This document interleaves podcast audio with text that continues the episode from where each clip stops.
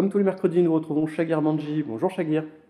Bonjour Baptiste. Alors, on va commencer par le grand sujet de la semaine dernière. Euh, on a eu une bonne nouvelle en début de semaine avec l'accord de principe sur le relèvement du plafond de la dette américaine. Alors, il reste encore un petit suspense autour de, cet accord. Oui, tout à fait.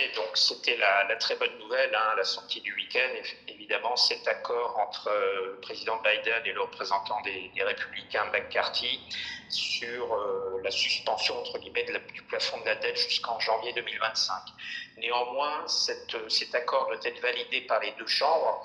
Donc hier, on a eu la première étape, je dirais, qui consistait à la validation par la commission des lois de la Chambre des représentants. Donc ça a été validé, mais sur un score euh, très serré, mmh. 7 voix pour et 6 voix contre. Donc il reste une incertitude. Néanmoins, je pense qu'effectivement, on ira vers un accord euh, euh, par les, deux chambres, à savoir la Chambre des représentants et le Sénat. Alors cet accord, cette bonne nouvelle, on la ressent pas tellement en ce début de semaine sur, sur les marchés? Ça montre bien la grande nervosité des marchés parce que sur le plan fondamental, ce sont toujours les mêmes sujets. Les sujets, c'est quoi? C'est la croissance et l'inflation. Côté croissance aux États-Unis, les dernières données économiques montrent euh, toujours de la résilience, confirment finalement une résilience de l'activité et donc de l'inflation.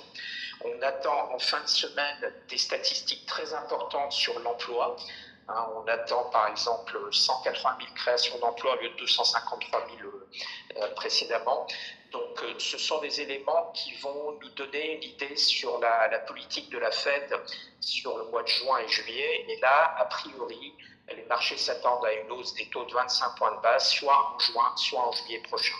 Alors vous parlez de croissance, il y a un, pays qui est décevant de ce point de vue-là, c'est la Chine. On attendait un rebond euh, beaucoup plus fort depuis le début de l'année et la reprise semble un peu plus molle que prévu.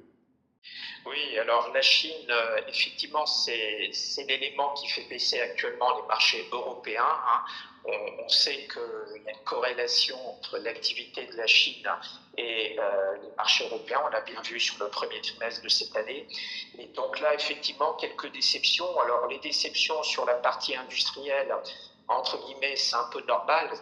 Mais la déception, c'est surtout du côté des PMI de services qui qui plafonne, qui baisse. On était autour de 56, on est à 54. Et là, c'est vrai que c'est décevant, alors que chez nous, à la sortie du Covid, on a eu un, un, raz-de-marée dans la consommation. En Chine, il y a de l'épargne, mais effectivement, il y a une certaine retenue de la part des Chinois pour le moment. Et donc, il y a une petite déception euh, de ce côté-là qui impacte plus particulièrement les marchés européens. Alors en Europe, on voit que les chiffres de l'inflation sont assez disparates. Euh, comment est-ce que vous pensez que la BCE va, gérer, euh, va gérer ça? Alors effectivement, c'est une autre problématique pour la BCE maintenant parce que les, chiffres ne sont pas du tout homogènes selon les zones. Et là, euh, je pense que ce qui va être de plus en plus regardé, c'est d'une part la distribution du crédit et d'autre part, effectivement, tous les chiffres plutôt de croissance macro qui vont être regardés également par la BCE, en plus de ceux de l'inflation.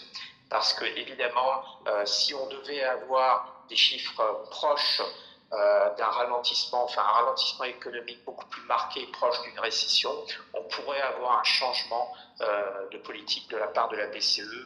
D'ailleurs, comme, comme pour la Fed, je pense que ça va être un peu la même chose. Donc l'emploi et les chiffres macro. Merci beaucoup, Chagir, pour ce point très complet sur les marchés. Merci Baptiste.